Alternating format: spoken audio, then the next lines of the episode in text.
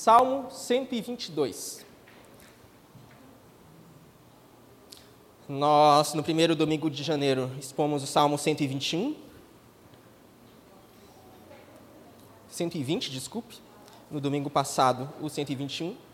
Então, hoje daremos continuidade à nossa série, expondo sequencialmente o Salmo 122. Um cântico de peregrinação, escrito por Davi. Salmo 122.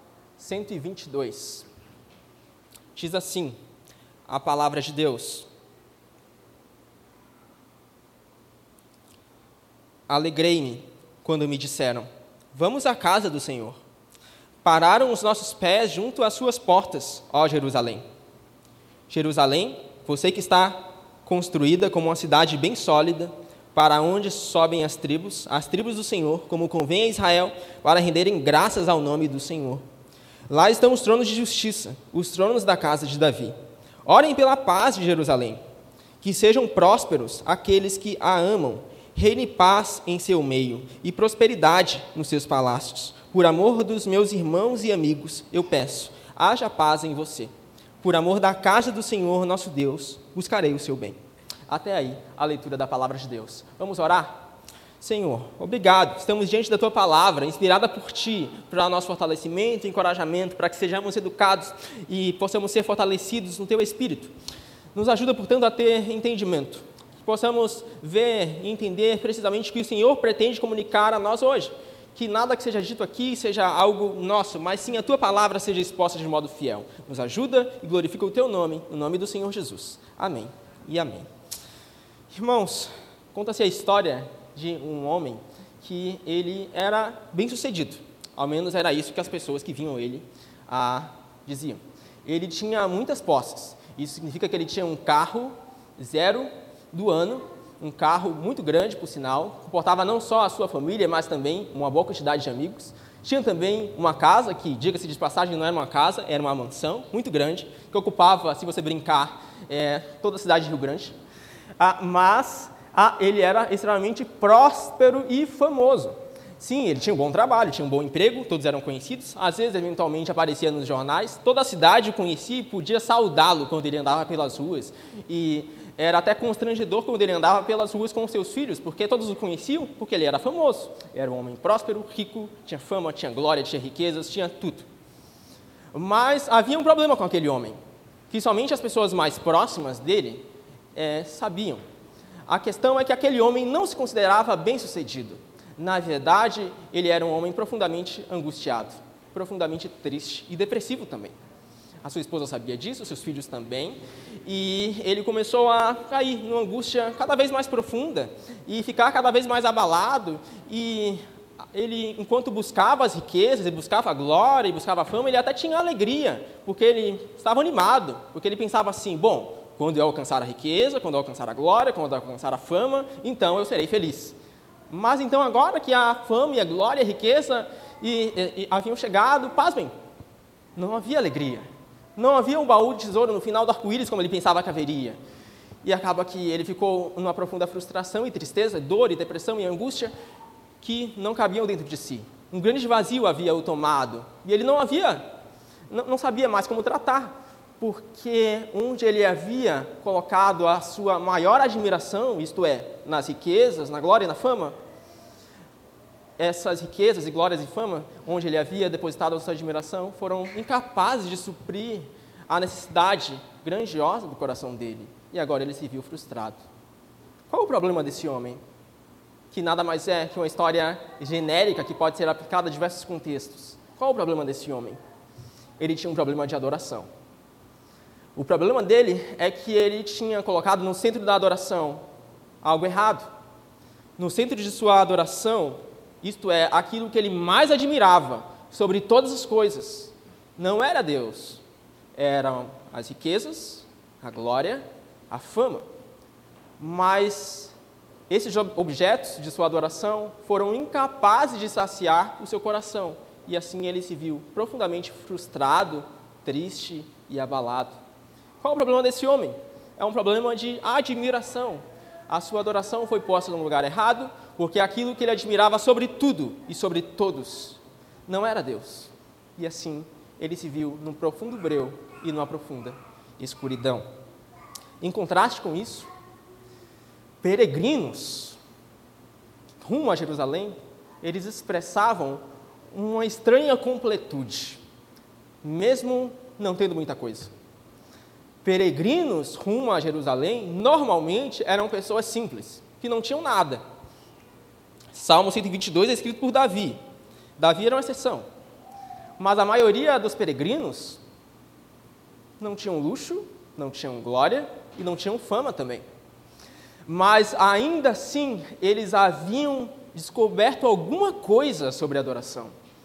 De modo que eles se esforçavam para ir a Jerusalém, que era o símbolo máximo da adoração, e adorar o Deus Altíssimo juntos e em comunidade. Eles tinham descoberto algo sobre a adoração que parece que nós temos dificuldade muitas vezes em compreender. E na verdade, o livro de Salmos é um livro sobre adoração. O livro de Salmos é um livro de cânticos, cânticos de adoração, de louvor a Deus, cânticos, orações e clamores do povo de Deus. O livro de Salmos é um livro de adoração. E o trecho ah, de Salmos, compreendido entre o capítulo 120 e 134, é, são o trecho de cânticos de adoração de peregrinos. E é nesse trecho de cânticos de adoração de peregrinos que nós estamos meditando, especificamente hoje, no capítulo 122. Mas se você observar, é, no capítulo 120, observa como começa. O primeiro cântico de peregrinação, que nós vimos lá no primeiro domingo. Na minha angústia, clamo ao Senhor, e ele me ouve. Veja, o peregrino estava angustiado, estava triste, estava abalado, mas ele tinha uma estranha certeza, uma certeza de que havia um Deus todo-poderoso que o ouvia, mesmo em sua angústia. Não quer dizer, em nossa peregrinação, que nós não passaremos por angústia, mas no momento de angústia, nós saberemos onde depositar a nossa admiração e assim podemos ter uma confiança, que é uma rocha inabalável. Veja, o peregrino, ele sabia que na sua angústia ele podia clamar ao Senhor e que o Senhor o responderia. E se nós avançarmos para o Salmo 121, nós lemos os primeiros versículos. Eleva os meus olhos para os montes, de onde me virá o socorro? O meu socorro vem do Senhor que fez o céu e a terra. Veja, o peregrino era nesse estado de socorro. Ele era alguém que enfrentava problemas e como toda pessoa que enfrentava problemas, ele precisava de um socorro. Mas a diferença do peregrino é que ele sabia muito bem onde buscar o seu socorro. Ele sabia que o seu socorro vem do Senhor, que fez os céus e a terra. Veja que grande contraste. Nós podemos ah, estar em nossas angústias, imersos em nossos pecados, mas não saber onde depositar a nossa confiança. Mas o peregrino, ele sabia precisamente onde ele podia depositar a sua confiança pois a sua adoração estava no lugar certo. Então, a nossa grande questão no sermão de hoje, na mensagem de hoje, é entender o que peregrinos têm a nos ensinar hoje sobre adoração ao Senhor. O que peregrinos, naquele tempo, caminhando a Jerusalém, têm hoje a comunicar à Igreja de Deus sobre adoração ao Senhor. Nós vamos dividir a nossa mensagem em duas partes, sendo que a primeira dela é que verdadeiros adoradores são não melancólicos, nem solitários, mas alegres e unidos. Veja o versículo 1. A primeira palavra do versículo 1 é alegrei-me. Salmo 122, capítulo 1.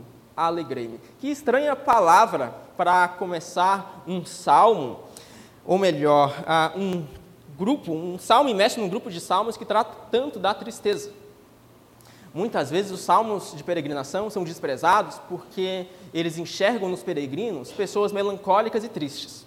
Pessoas que estão angustiadas e começam a orar melancolicamente, olhando para si, e estão tristes. Mas talvez se nós desprezamos os salmos de peregrinação, porque entendemos que eles são melancólicos, não, nós não entendemos muito bem o que são salmos de, adoração, de peregrinação. Porque os salmos de peregrinação, eles nos fornecem justamente a maneira certa de tratar a tristeza.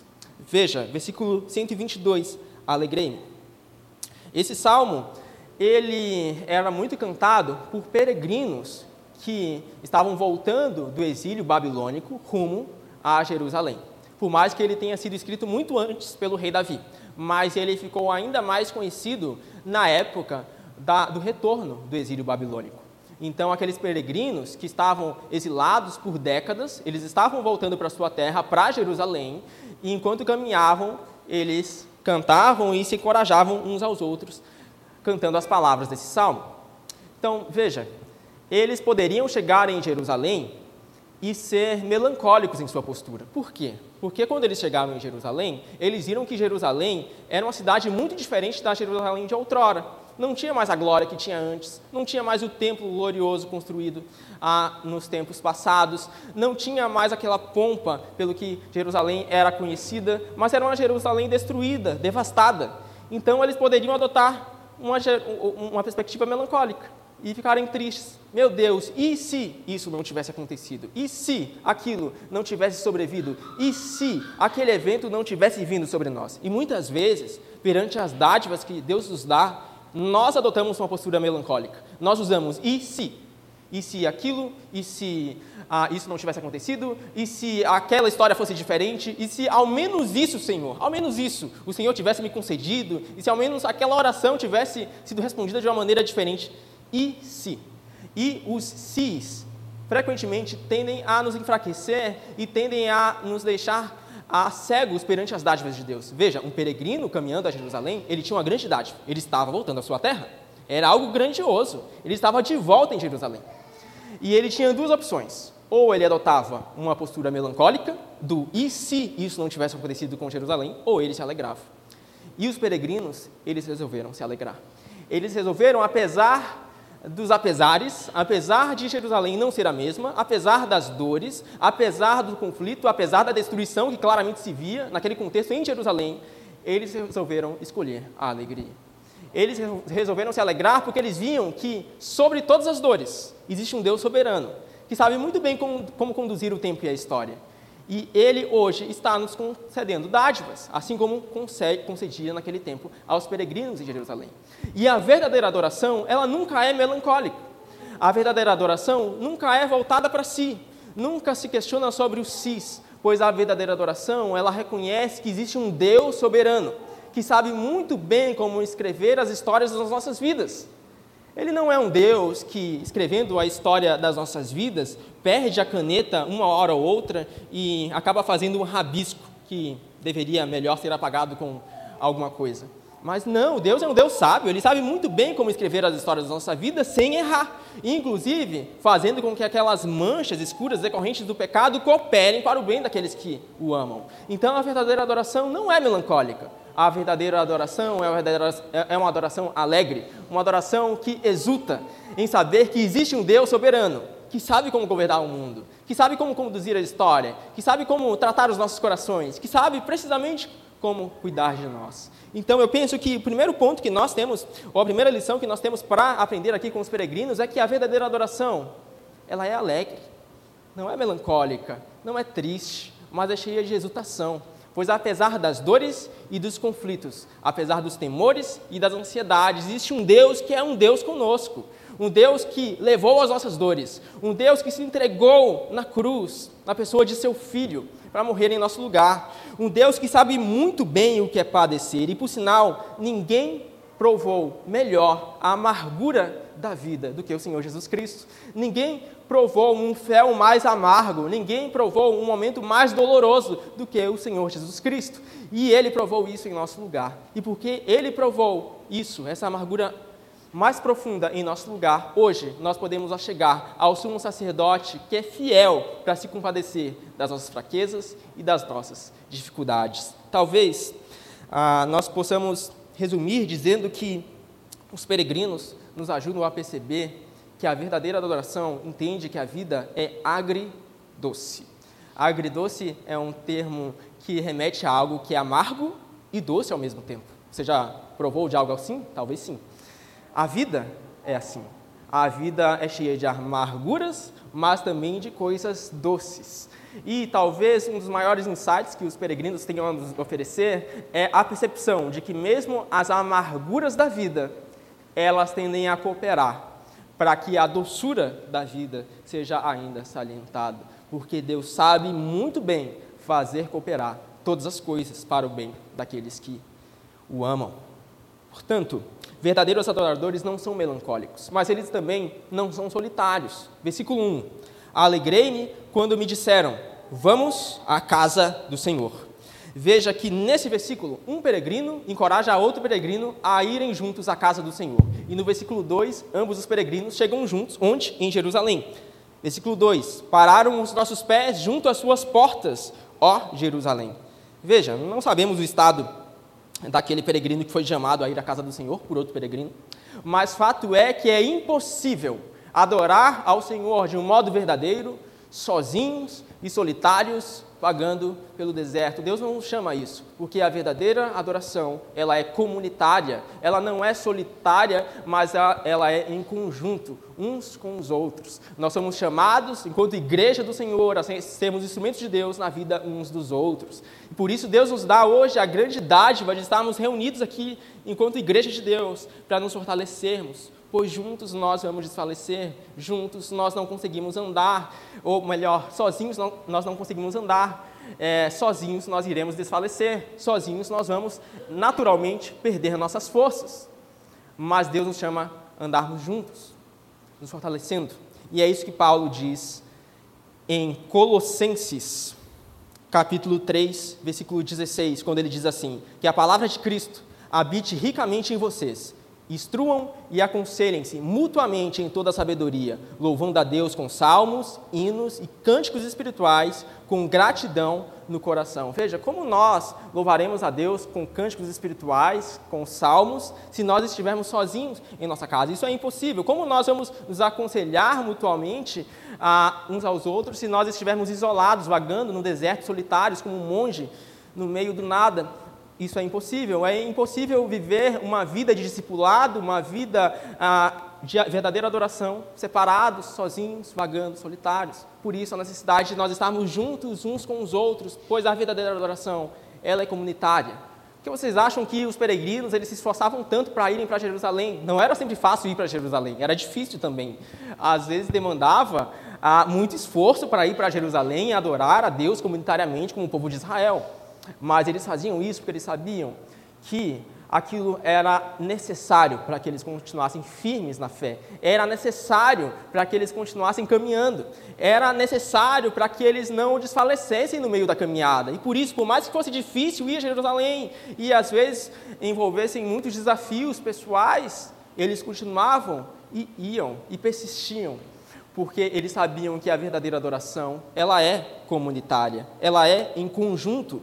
E Deus nos dá hoje a grande dádiva de sermos feitos um povo por meio de Jesus Cristo. Em 1 Pedro, capítulo 2, versículo 9, nós lemos assim: Vocês, porém, são geração eleita, sacerdócio real, nação santa, povo de propriedade exclusiva de Deus, a fim de proclamar as virtudes daquele que os chamou das trevas para a sua maravilhosa luz. Irmãos, nós não somos uma geração eleita sozinhos. Não existe como isolar no meio do deserto e dizer que eu sou a igreja. Não existe um sacerdócio real e veja que sacerdócio necessariamente denota serviço, um serviço sacerdotal. Eu não tenho como me isolar no meio da minha casa e servir como um sacerdote, a não ser que você considere um serviço às paredes de sua casa um serviço sacerdotal. A verdadeira adoração, o sacerdócio real, só pode ser exercido em comunidade. E a verdadeira adoração, portanto, só pode ser realizada comunitariamente. Por isso, Deus nos chama a adorarmos juntos, fortalecermos mutuamente, aconselharmos uns aos outros, porque todos nós somos sacerdotes do Senhor. Não existe ah, um sacerdote no meio do povo de Deus, mas todos aqueles que confiam em Jesus Cristo são sacerdotes e são chamados a cultuarem a Deus juntos e a serem instrumentos de Deus juntos e a servirem uns aos outros, todos nós que confiamos no Senhor Jesus Cristo, nós somos sacerdócio real. Nós somos o povo escolhido de Deus, a nação santa que Deus escolheu para as boas obras. Portanto, Deus nos chama a adorarmos a Ele juntos, como verdadeiros adoradores, não em melancolia, não de modo solitário, mas unidos e em alegria. Adorar a Deus, além de um grande privilégio, é também uma, um grande dever. Veja o versículo 3. Jerusalém, você que está construída como uma cidade bem sólida, para onde sobem as tribos, as tribos do Senhor, como convém a Israel, para renderem graças ao nome do Senhor. Lá estão os tronos de justiça, os tronos da casa de Davi. Eu chamo a atenção de vocês especialmente para a segunda metade do versículo 4, onde é dito que convém a Israel ir a Jerusalém para render graças ao Senhor.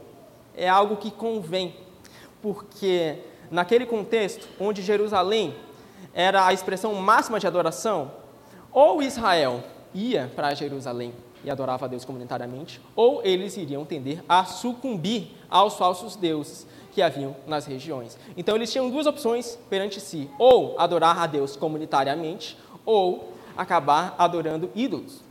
E nós também sempre temos duas opções perante nós. Nós temos a opção de sermos verdadeiros adoradores, buscarmos a vida da adoração em comunidade, ou temos também a opção de nos afastarmos da realidade e acabarmos sucumbindo a ídolos. A grande questão é qual reino nós temos buscado.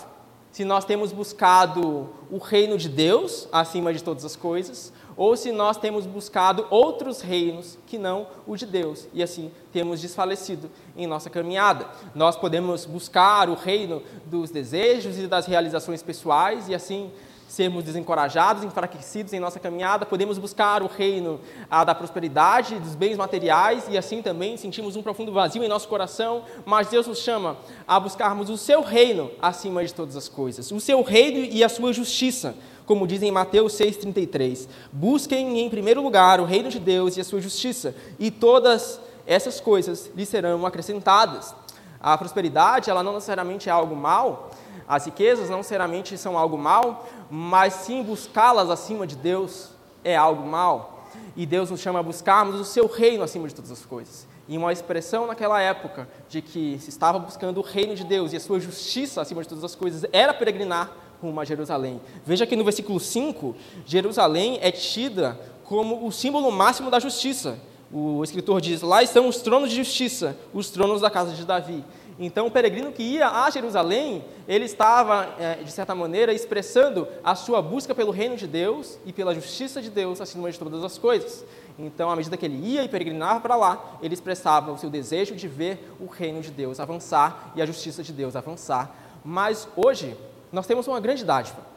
Hoje, nós não precisamos mais atravessar milhas para chegar a um lugar e adorarmos a Deus comunitariamente. Naquela época, pessoas de todos os cantos de Israel saíam e peregrinavam rumo a Jerusalém. E às vezes isso denotava muitos perigos, porque Israel possui uma geografia cheia de vales e montanhas, e um peregrino rumo a Jerusalém frequentemente tinha de passar por esses lugares.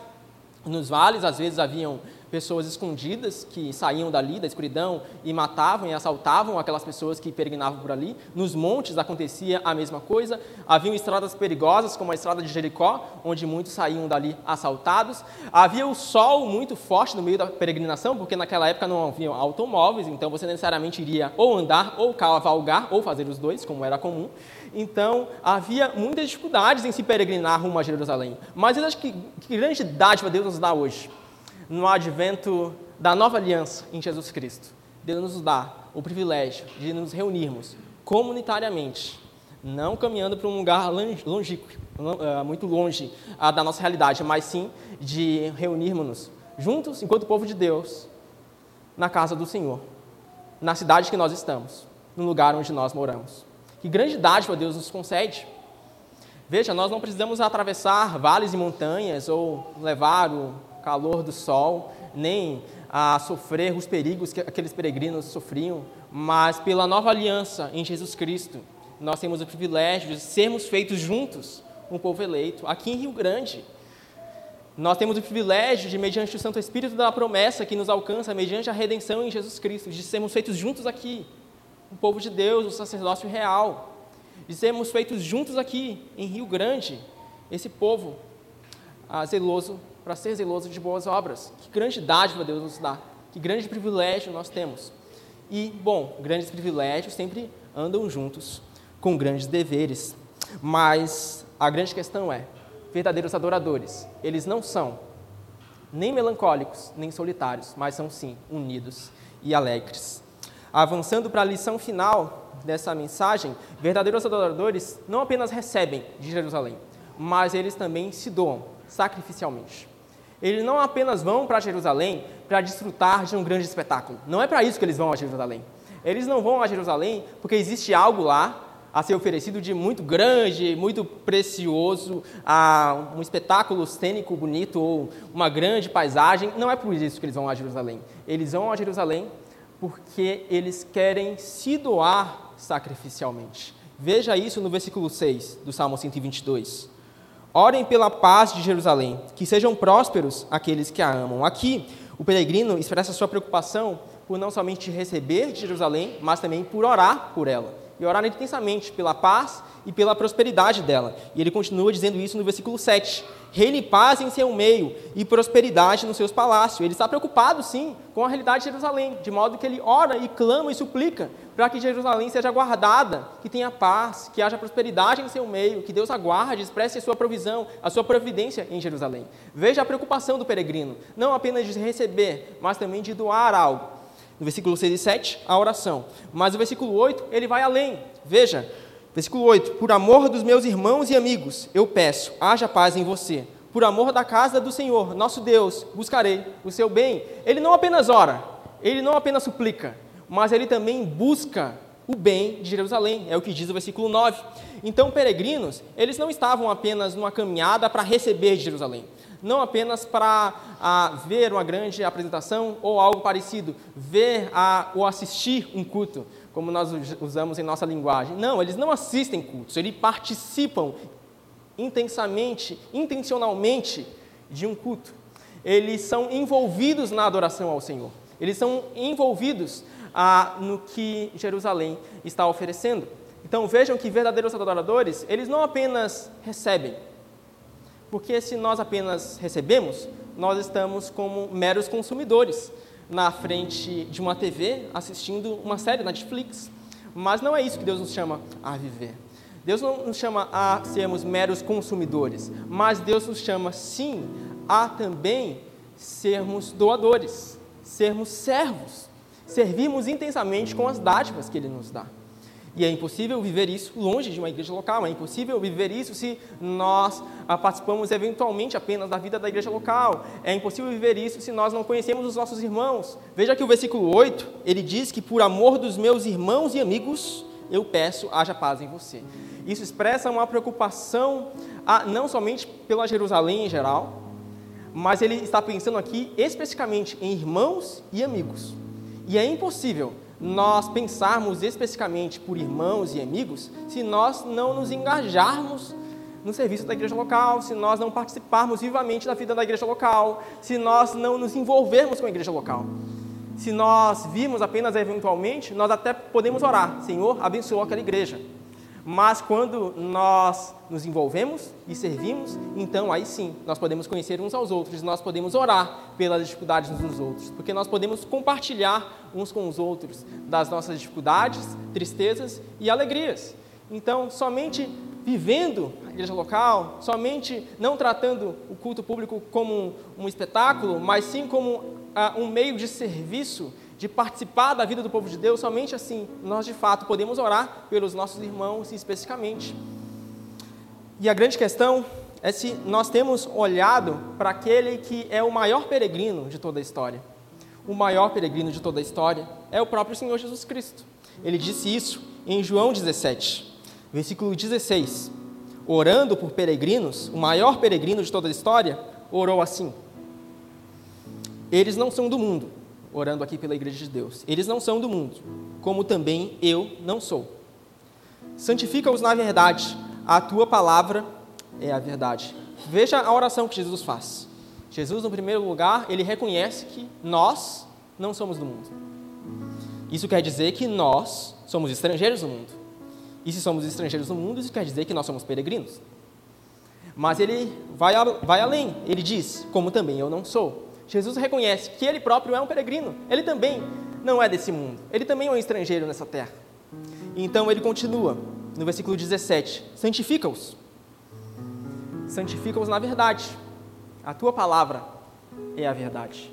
E a minha pergunta para nós é: como nós nos santificaremos na verdade, enquanto peregrinos, se nós andarmos longe uns dos outros?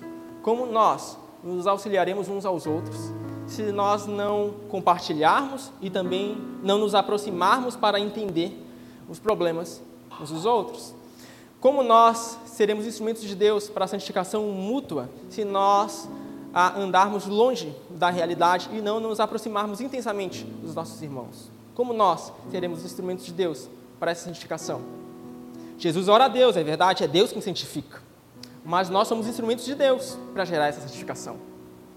Deus não faz a santificação dos seus servos descer dos céus como uma nuvem cheia de glória, mas ele utiliza vasos de barro, como nós, para que seu povo seja santificado.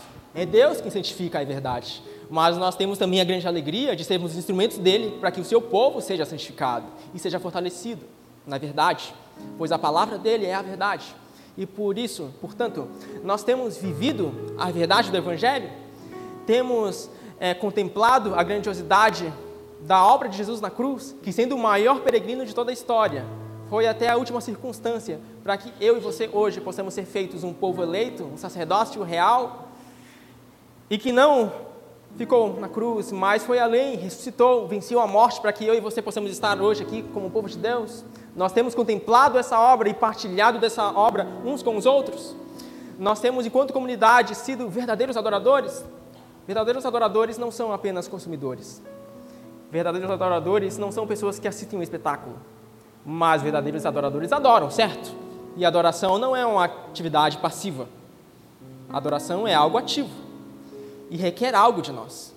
Portanto, nós podemos aprender com os peregrinos que a verdadeira adoração ela não é apenas ah, um consumismo, uma recepção passiva, mas ela também é se doar sacrificialmente.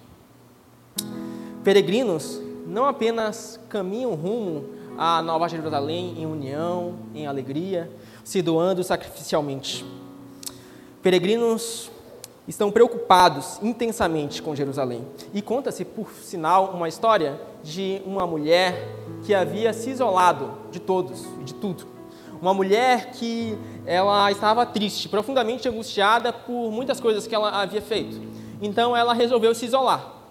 Ela é, resolveu se afastar de todos, não queria mais conversar com nenhuma pessoa e ela ficou profundamente melancólica, triste em seu coração porque ela tinha feito atos em seu passado que mancharam a sua história e estavam gravados em sua mente. E agora ela não conseguia sequer olhar nos olhos do seu próximo. E também, infelizmente, o seu próximo frequentemente a desprezava, é, frequentemente a tratava sem respeito por conta dos pecados que eles sabiam que ela havia cometido.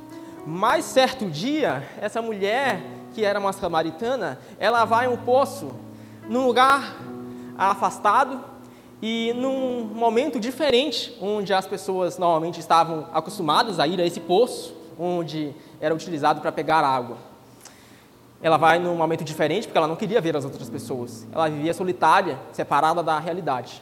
Então ela vai num momento diferente. Mas é justamente nesse momento diferente que ela escolhe ir para o poço, ir no poço sozinha, que ela encontra um homem nesse poço, o próprio Senhor Jesus. E então o próprio Senhor Jesus se revela àquela mulher samaritana no poço. Então Jesus revela tudo o que ela havia cometido, a, revela o seu passado, mas estranhamente Jesus não se afasta, Jesus se aproxima.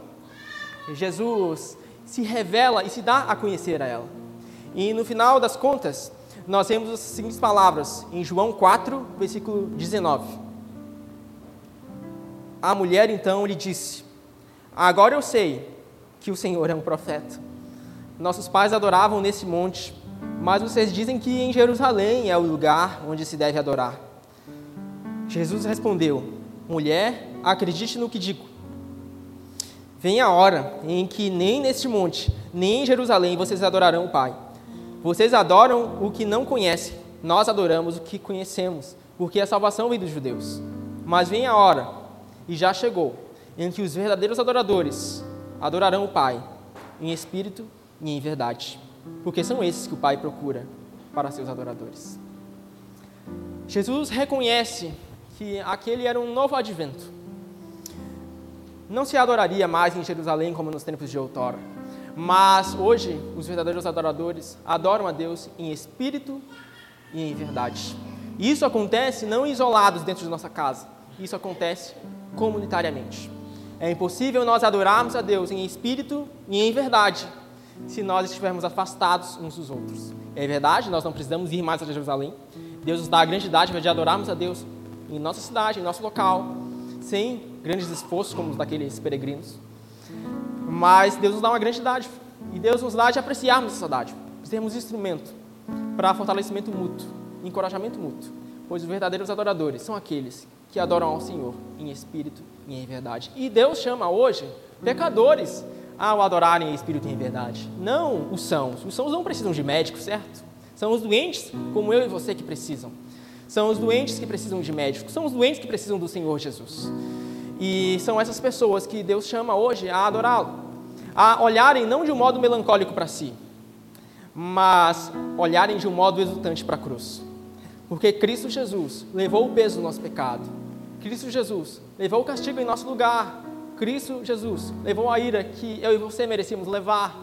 E por isso hoje ele é o nosso sumo sacerdote, porque não continuou na cruz, ela está vazia agora. Cristo vive, está sentado à direita de Deus, e irá voltar.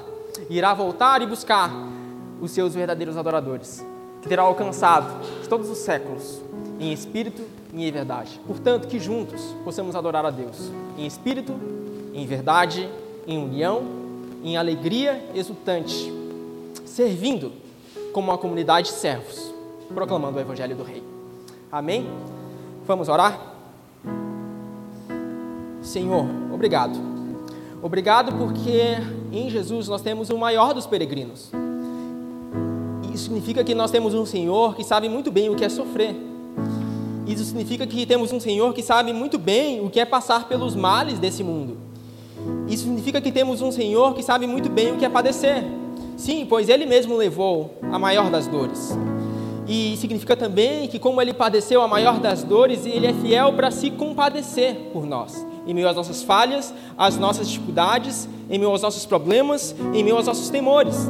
Portanto, que nós possamos olhar para Cristo em nossa peregrinação, que nós não, possamos, não, não venhamos a temer olhando para nós, mas possamos ter nossos olhos voltados para Jesus, e assim possamos viver como peregrinos, com vistas daquele dia, quando não estaremos mais nesse mundo, mas aquele dia quando Cristo voltar, então estaremos para sempre na Nova Jerusalém. Naquele dia não haverá mais choro, não haverá mais dor, não haverá mais pranto, mas naquele dia haverá uma aurora perfeita onde nós poderemos te adorar em espírito e em verdade de um modo pleno. Obrigado por isso. Mas enquanto isso, enquanto aquele dia não chega, que possamos viver alegres, em união, servindo uns aos outros, aconselhando-nos mutuamente, sendo instrumento seu na vinda uns dos outros, para que possamos progredir juntos na fé e possamos ser mais parecidos com o Senhor Jesus. Nos ajuda em nossa peregrinação, para que não venhamos a desanimar, mas que sejamos fortalecidos no Senhor. Possamos ter nossos olhos em Cristo, no autor e consumador da nossa fé, que padeceu em nosso lugar e venceu a morte. Portanto, sendo encorajados pela glória de Cristo que hoje resplandece em nosso meio, nós não sejamos cegos, mas possamos ter olhos para enxergar e ouvidos para ouvir, e possamos nos prostrar perante o seu senhorio e contemplarmos a grandiosidade da tua glória. Nos ajuda, no nome do Senhor Jesus. Amém e amém.